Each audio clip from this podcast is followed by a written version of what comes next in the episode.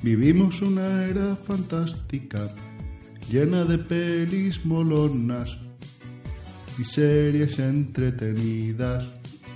Pero eso no era todo. Grandes programas y dibujitos, música, libros y videojuegos. Los viejos frikis nunca mueren. Un podcast sin igual, lleno de nostalgia y fricadas sin parar.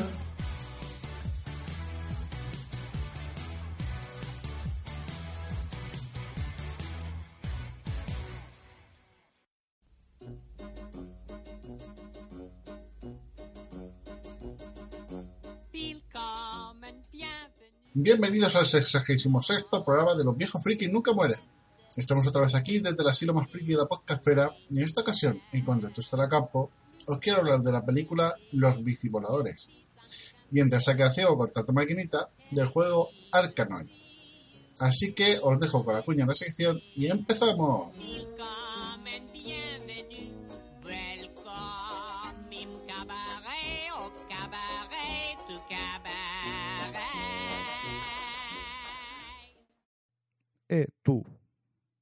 Sí, tú, tú. ¿Cansado de no encontrar esa taza o camiseta con la imagen que más te gusta de tu anime, serie, peli o podcast favorito? Te traigo la solución. Hobby Elks Frex Shop. Tienda especializada en personalización de todo tipo de accesorios, desde tazas hasta camisetas, pasando por chapas, alfombrillas de ratón, etc.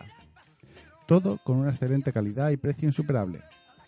Además, si quieres dar la chapa en tu boda, tienen la mayor variedad de frases y dibujos para ese día tan especial, con la mejor relación calidad-precio. Por ello, se les ha otorgado el Wedding Awards 2018 por bodas.net. Puedes ver todas las ideas y objetos personalizables en su página www.hobbyelks.es.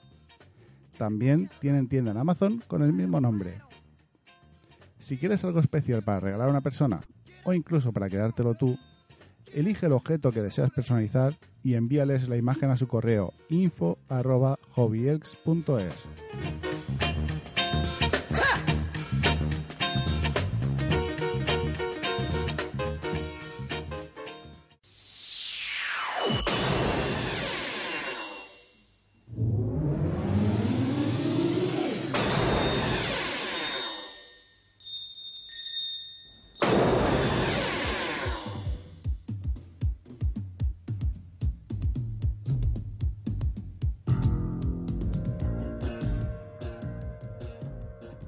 Bimmy X Bandits, traducida en España como Los Bicivoladores, es una película de origen australiano de 1983 dirigida por Brian Trechard Smith y es el debut de una jovencísima Nicole Kidman en el mundo del cine.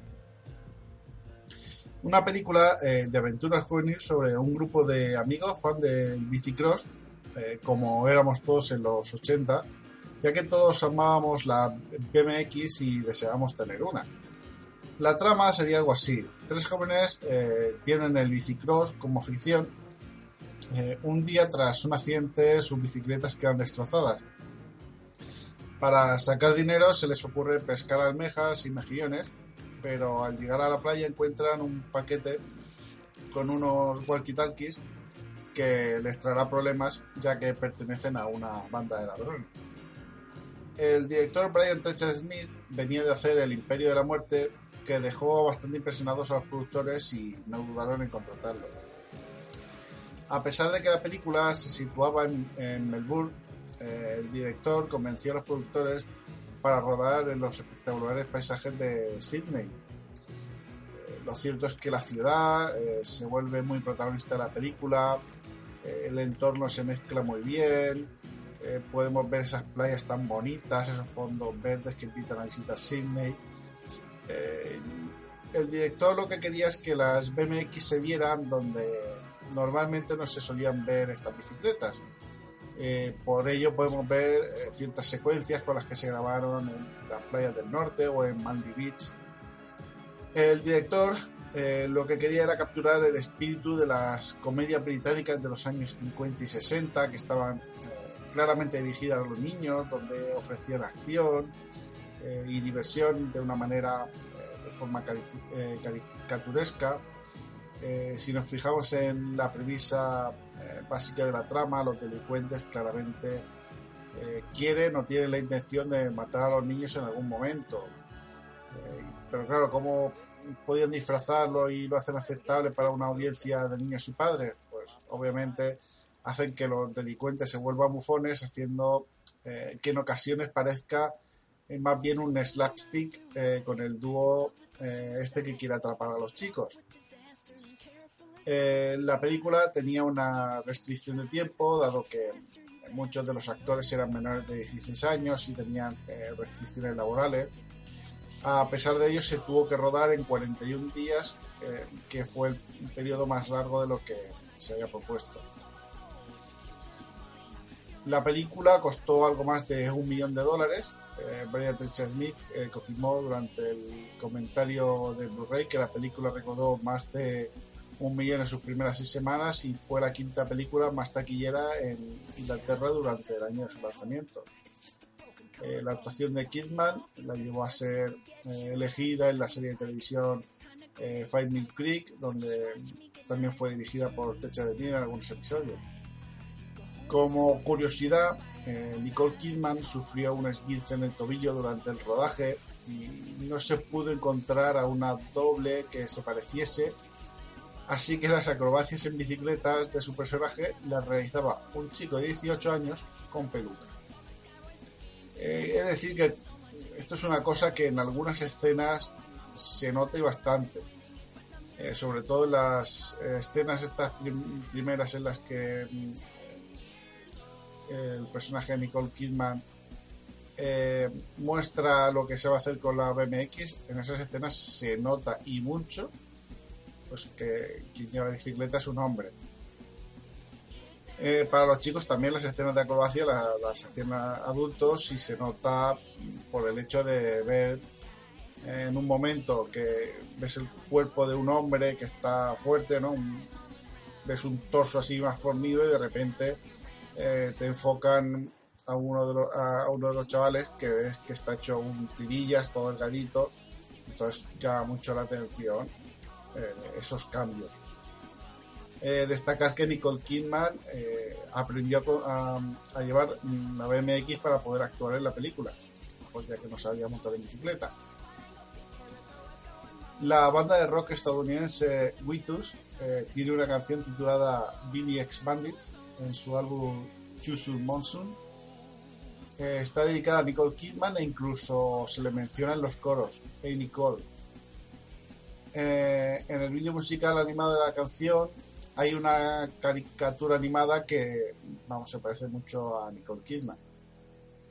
En 1986 salió en Estados Unidos la película llamada Ray, que era de un chico aficionado al bicicross y en varios países de habla hispana se tradujo como Los Bicivoladores 2 para intentar atraer al público que tanto le gustó la película.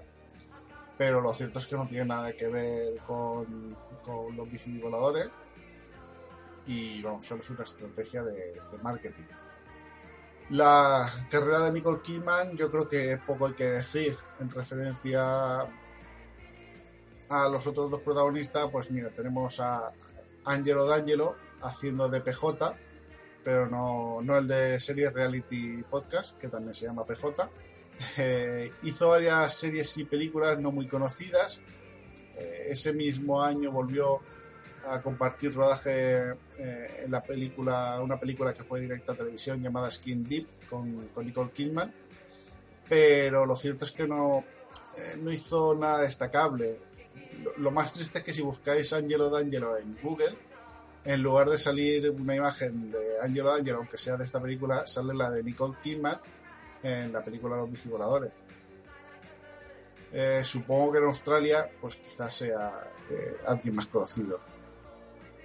Eh, por otro lado, tenemos a James Lupton haciendo de Gus, que lo cierto no hizo nada durante años, pero en los últimos años participó, por ejemplo, en la actualizada película de Mel Gibson Hasta el último hombre y también en varias series. Actualmente está en, una serie australiana de, la ABC eh, que se llama Diario de un conductor de V, que se estrenó el 14 de, agosto.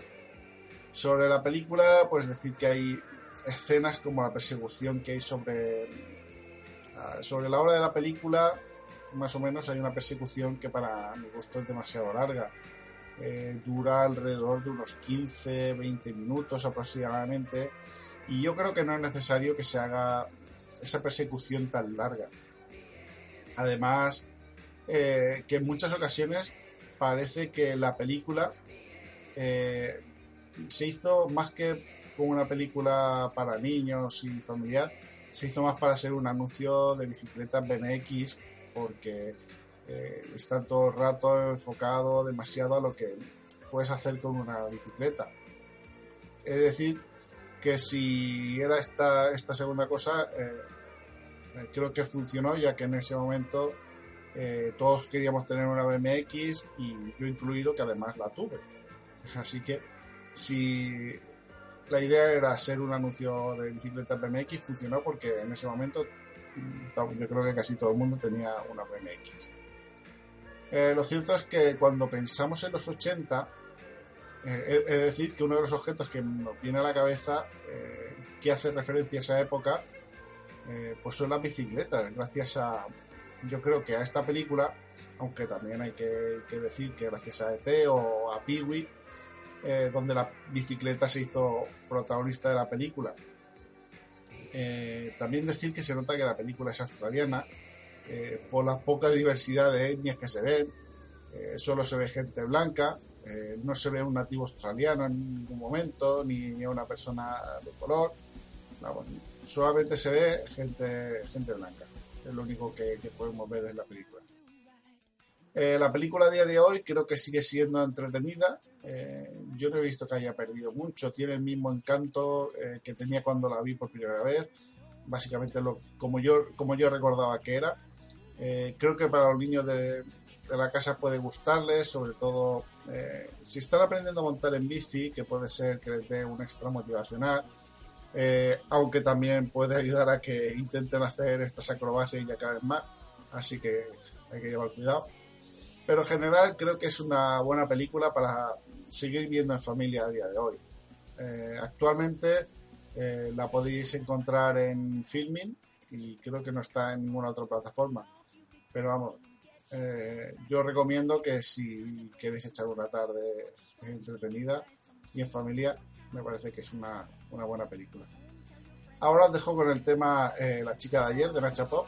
Eh, es una de las canciones más emblemáticas del pop rock de la década de los 80 y pertenecen a la llamada movida madrileña, siendo una de las más famosas. fue escrita por Antonio Vega en 1977 mientras cumplía el servicio militar y fue producida por el más que conocido Teddy Bautista. Y fue la canción que dio título al álbum que, en el que salió. Eh, además, eh, la canción ha sido versionada por diversos artistas como Enrique Iglesias, Antonio Carmona o El Canto del Loco. Ahora, sin más dilación, os dejo con la canción.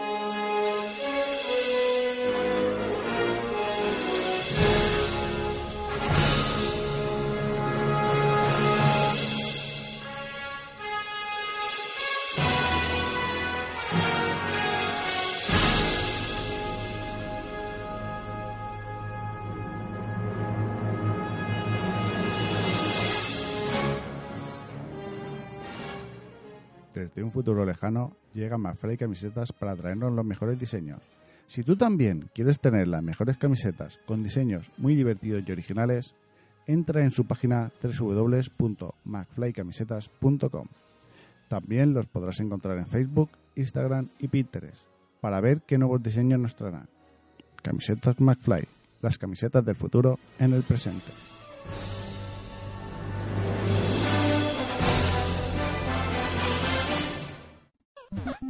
Te vas a quedar ciego de tanta maquinita.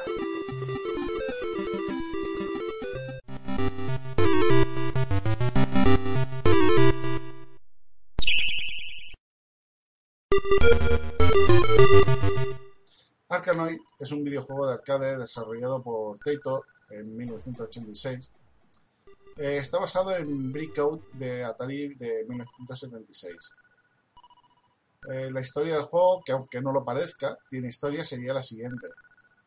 Eh, se desconoce la era y la ubicación en la que se desarrolla, pero la nave de un nodriza de Baus, que se llama Arkanoid, es destruida, dejando que la nave espacial escape por sí sola. Sin embargo, está atrapado en el espacio, deformada por una entidad desconocida llamada Dow.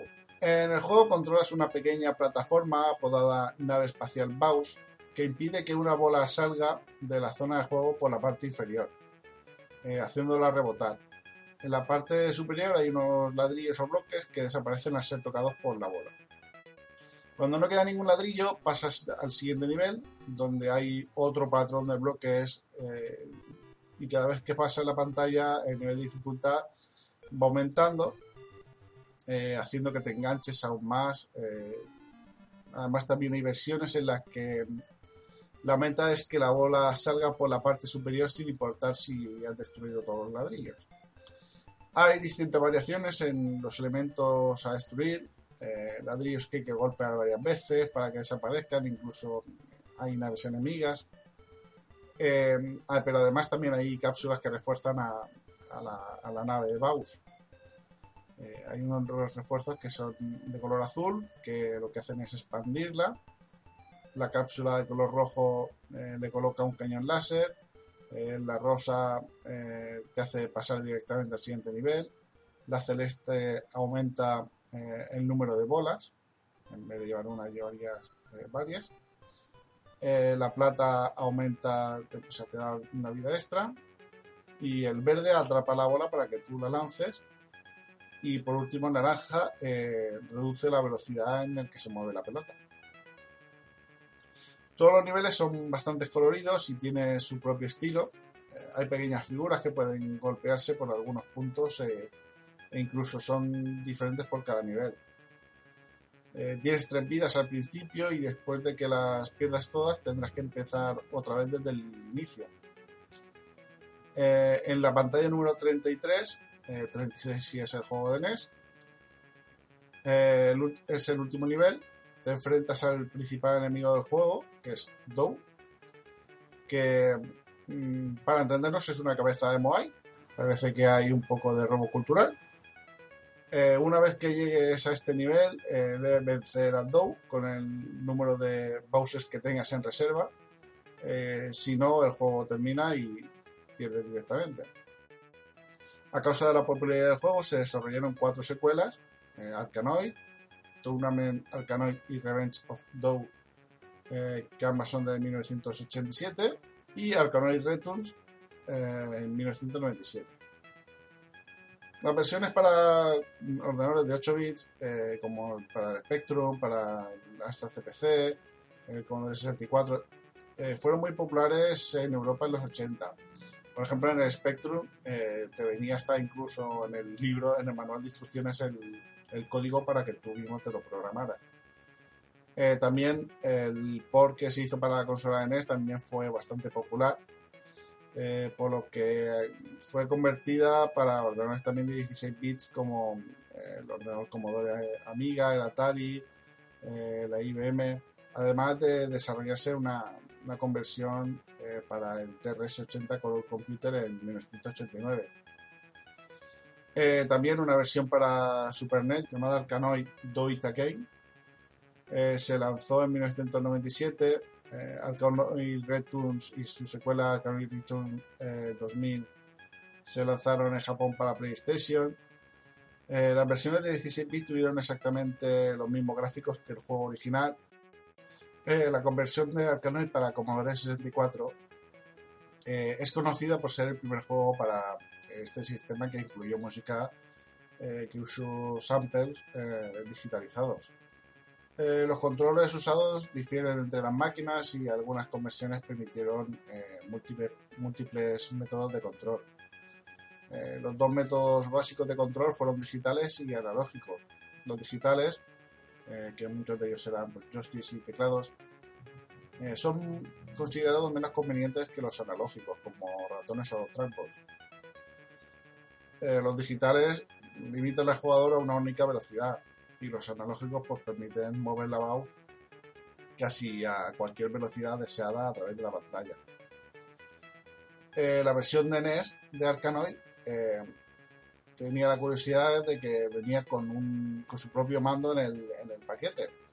Eh, una versión más pequeña de la rueda utilizada en la versión de recreativa con un botón. El juego también se puede jugar con los controles normales de Nintendo, pero obviamente es mucho más difícil porque eh, la mouse no se puede mover tan rápido como con el controlador giratorio. Arkanoid sigue siendo un juego muy popular, eh, todavía a día de hoy es clonado frecuentemente para títulos de freeware y shareware. Eh, posiblemente los más famosos sean Crack Code de 1987, eh, Trath de 1988 y Krypton Egg de 1989. Eh, la mayoría de las empresas también lo han clonado habitualmente para sus máquinas. Eh, además, Arkanoid o sus secuelas eh, no aparecen en ninguna de las recientes recopilaciones de, Tato, de Taito Memories o Taito Legends, posiblemente ante todas las acciones legales de Atari por, por ese parecido a Breakout. Las versiones arcade de Arkanoid aparecen en el libro de 1001 videojuegos a los que hay que jugar antes de morir.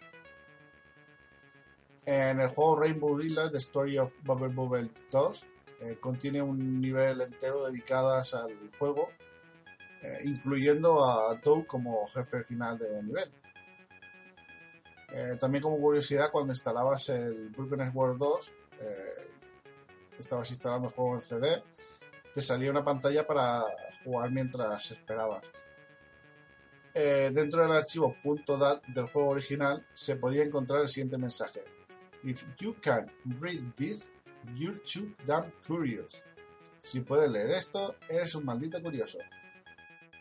El juego con su sencillez es bastante jugable, incluso a día de hoy. Eh, creo que cualquiera puede parecerle curioso y atractivo. Eh, es un juego ideal para jugar en la parada del bus, mientras esperas a alguien, eh, mientras se hace la comida en el horno. Eh, aunque el vicio puede que haga que se te queme la comida, así que mejor este último no. Eh, pero no ha perdido encanto y creo que hasta las generaciones actuales le, gustará jugar a Arkanoid. Eh, yo sigo pensando que es un juego muy, muy, muy recomendable.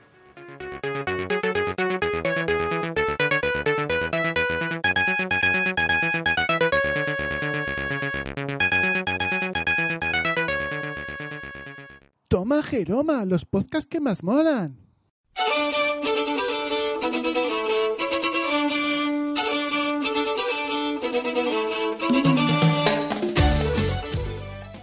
Quería recomendaros un par de podcasts que he escuchado recientemente. Bueno, uno ha empezado eh, no hace mucho, que es al otro lado del micrófono, creado por el grandísimo Jorge de Porque Podcast. Eh, es un programa que hace eh, diario, de lunes a viernes, donde trata de dar a conocer más el podcasting, sobre todo las noticias y eventos, eh, además de, pues bueno, también habla de, aplicaciones o curiosidades que sean relacionadas todas con el, con el mundo del podcast. Eh, no llega a ser del todo un metapodcast, porque en, en un metapodcast se habla. eh, un podcast, es un podcast que habla de, de- de podcast, pero aquí no, aquí lo que eh, trata de hacer Jorge es, pues eso, eh, llevarnos todas las noticias recientes que, que están pasando. Así que cada día, eh, con los 4 o 5 minutos que suele durar su podcast, te pones al día de, eh, de todo lo que va ocurriendo o va a ocurrir en los próximos días. Así que me parece un podcast muy interesante si eres em, tanto oyente como creador de podcast porque te ayuda pues eso a estar al día y si quieres acercarte a eventos pues eh, creo que es la, mejor forma de, enterarte cuando es además de que mm, también eh, te recomienda ciertos podcasts que también va, va escuchando él. Eh, bueno, para si queréis saber más sobre Jorge, lo podéis escuchar también en Porque Podcast y además podéis entrar en su blog personal, eh, jorgemarinieto.com. Eh, Marín Nieto con dos N's, eh, Marín Nieto.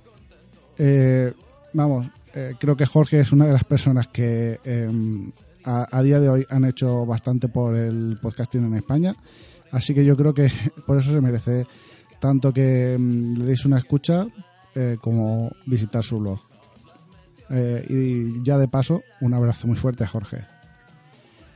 También quería recomendaros un podcast eh, sobre algo que creo que mm, eh, no todo el mundo conocerá y que creo que es bastante interesante. El podcast se llama No Solo Dramas.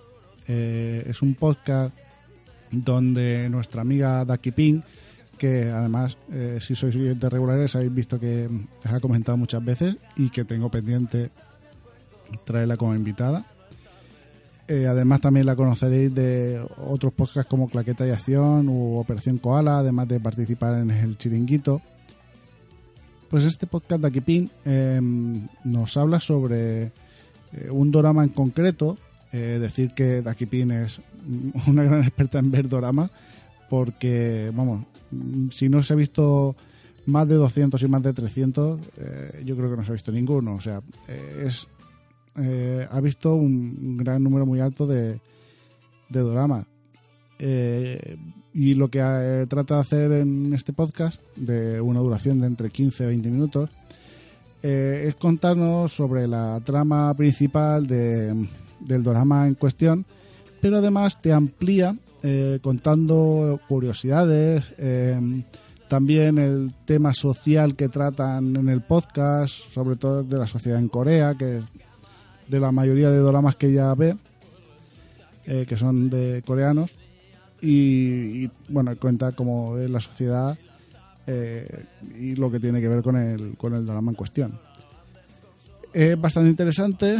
eh, además, eh, creo que, como ella siempre dice, que hay tanta cantidad de doramas que en parte alguno te tiene que gustar al final. Eh, y me parece bastante interesante porque bueno eh, te ayuda eh, acercarte al mundo de los doramas y a conocer que puede haber algún dorama que, que también que te guste. Así que me parece eh, muy interesante y vamos, os recomiendo que, que lo escuchéis porque está bastante entretenido. Se pusieron hasta el culo de bailar reggae en la playa. ¿Y qué pasa, tronco? Pues esta quincena, eh, bueno, he visto varias cosas, pero eh, lo más reseñable que quería contar, eh, una nueva eh, película, serie que ha salido en Netflix, que se llama eh, The Last Kids on Earth, los, eh, llamado en español como Los Últimos Frikis del Mundo, eh, donde eh, bueno, ha habido un apocalipsis eh, no zombie solamente, porque han llegado zombies y monstruos gigantes que quieren destruir la ciudad. Y hay un niño que es eh, huérfano y bueno, la familia de acogida lo abandona y se queda viviendo en la casa del árbol. Eh, bueno, pues el niño, pues como, como niño que es, de, creo que tenía 12 o 13 años, eh, lo que hace es, pues se pone ahí unas defensas y tal, pero lo que se pasa es eh, jugando videojuegos, eh, comiendo galletas, vamos, entreteniéndose para lo que es el apocalipsis, mientras dura el apocalipsis. Y bueno, pues un poco que se aventura a, a intentar encontrar a los amigos y demás, porque claro, al final eh, estar solo en el apocalipsis es un poco aburrido, ¿no? Y la verdad es que me parece bastante interesante, el dibujo eh, está bastante bien hecho, eh, me parece mm, muy curioso que, por ejemplo, no, no veas, aunque esto es un poquito spoiler, pero no ves como eh, que maten a, a los zombies, ¿no? Como un poco que los eh, los van salteando y pues sí, les golpean a veces, pero no, no llegan a matarlos. Y me, ha parecido muy curioso. Eh, pero claro, tratándose de que son niños, la verdad es que a mí eh, me ha encantado la forma en la que te cuentan la historia. Además que mm, hacen un poco como si fuese un videojuego y cada vez que consiguen algo es como eh, logro desbloqueado. Esto parece es bastante divertido. Eh, dura, mm, creo que era una hora, hora y, poco, y pocos minutos. Eh, y la verdad es que está muy interesante. Yo lo recomiendo para que lo veáis porque además es una horita y, se pasa la más de divertido.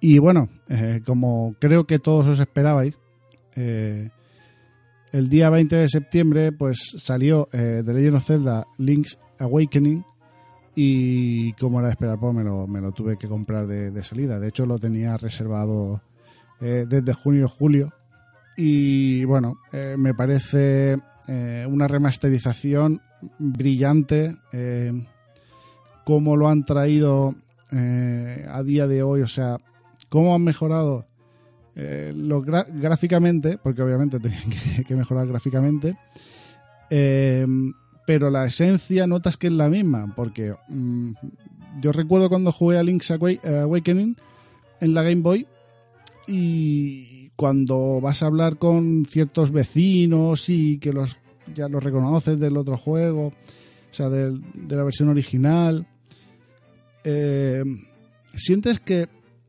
has vuelto al mismo sitio, pero eh, se ve tan bonito, o sea, es que eh, gráficamente lo han hecho tan bonito la remasterización que me parece brillante. O sea, solamente puedo decir que es un juego brillante y que merece la pena eh, volverlo a jugar o si no lo habéis jugado, merece la pena jugarlo y vamos, me parece un juego súper divertido además. tiene bastantes menciones y como huevos de Pascua eh, a otros juegos, no solamente de la saga de Zelda, sino de, Nintendo. Eh, porque, por ejemplo, puedes ver un, eh, un Chomp Cadenas o eh, pues tienes que conseguir a, a un Yoshi en un momento. O sea, tiene varias cosas que, además de, ya no solamente por, por la saga de Zelda y lo interesante que es, sino por también por todas esas menciones que, que me parece muy, muy interesante el juego. Así que yo os recomiendo tanto, si no lo queréis jugar por los gráficos y preferís jugar al de la Game Boy, pues jugar al de la Game Boy, pero vamos, eh, la versión de, Switch, la versión remasterizada, eh, repito, y no me canso de decirlo, que me parece brillante. O sea, es genial.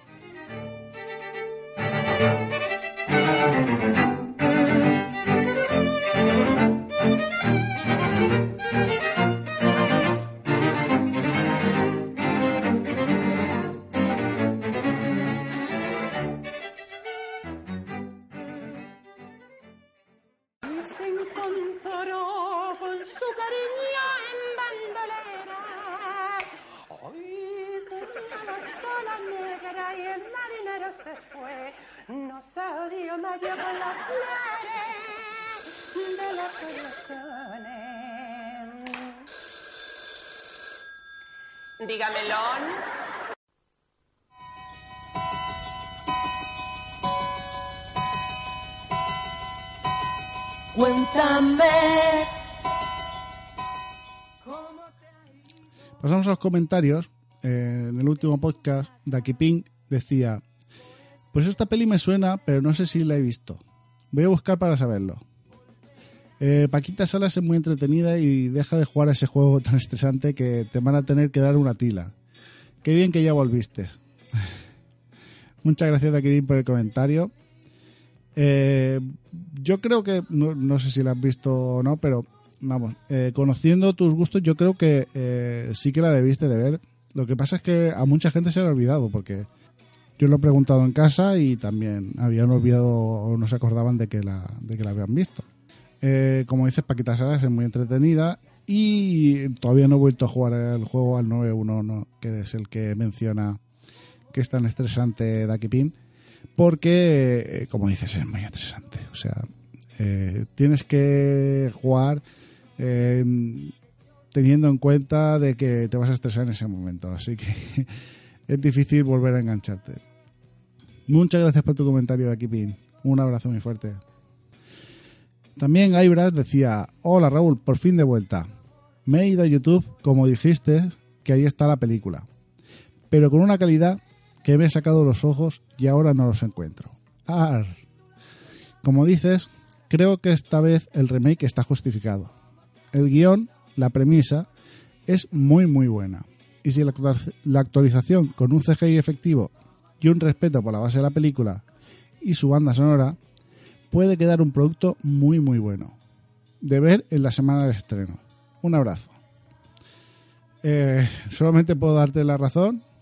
Primero, muchas gracias por el comentario, pero solamente puedo darte la razón de que, mm, eh, pues sí, eh, lo primero lo siento porque la calidad, de verdad que no mencioné que la calidad era bastante mala. Eh, tus ojos deben de estar al lado de los míos porque eh, también lo vi a través de, de YouTube y la verdad es que la calidad es bastante amarilla. Eh, pues sí, eh, como, como decía en el, en el anterior podcast, es que eh, el remake está más que justificado que, que se realice siempre y cuando se respete, ya no te digo el 100% de, del guion y, eh, y de la premisa y demás. eh, también, eso sí, la banda sonora se tiene que respetar porque es una banda sonora brillante. Pero vamos, que con eh, el CGI que tenemos hoy en día y con todo y con todas las herramientas que se tienen hoy en día, eh, yo creo que esta película, vamos, podría ser un, un gran remake. Muchísimas gracias por, por comentar. Un abrazo muy fuerte, Kaibrar. Bueno, y hasta aquí el podcast de esta quincena de Los Viejos Friki Nunca Mueren. Eh, muchas gracias por haberme escuchado. Os recuerdo que podéis seguirme y comentar a través de la página de Facebook con el mismo nombre que el podcast. En Twitter e Instagram como arroba yayofriki y a través del canal de Telegram donde subo cada podcast y alguna chorrada que se me pase por la cabeza. También podéis escuchar el podcast en Evox, Apple Podcast, Google Podcast, Spotify y vuestro podcast favorito. Además, ahora también en la página www.lordincisus.com. Eh, bueno, que, como os habéis dado cuenta, eh, ya no he nombrado Radio Post Castellano porque, por desgracia, eh, cierra sus puertas a final de este mes de septiembre. Eh, es una pena porque me, me parece que eh, ha sido una plataforma que ha impulsado el podcast. Muchas gracias tanto eh, a Fran como a JJ, que vamos, son los que llevaban Radio Post Castellano. Y me parece que, mm, bueno, como ellos dicen, todo principio tiene su final y, eh, en fin, eh, la verdad es que solamente puedo agradecer todo, todo el esfuerzo que, que han hecho, todo lo que han hecho por el podcasting de esa manera tan altruista. Y vamos, desde aquí un abrazo y que espero eh, poder seguir viéndolos y, y poder ver qué, nuevos proyectos nos van a traer. Bueno, ya para después de este, de este inciso, eh, gracias de nuevo por llegar a- hasta aquí y volveré dentro de 15 días. Hasta entonces, que la Masteja Friki os acompañe.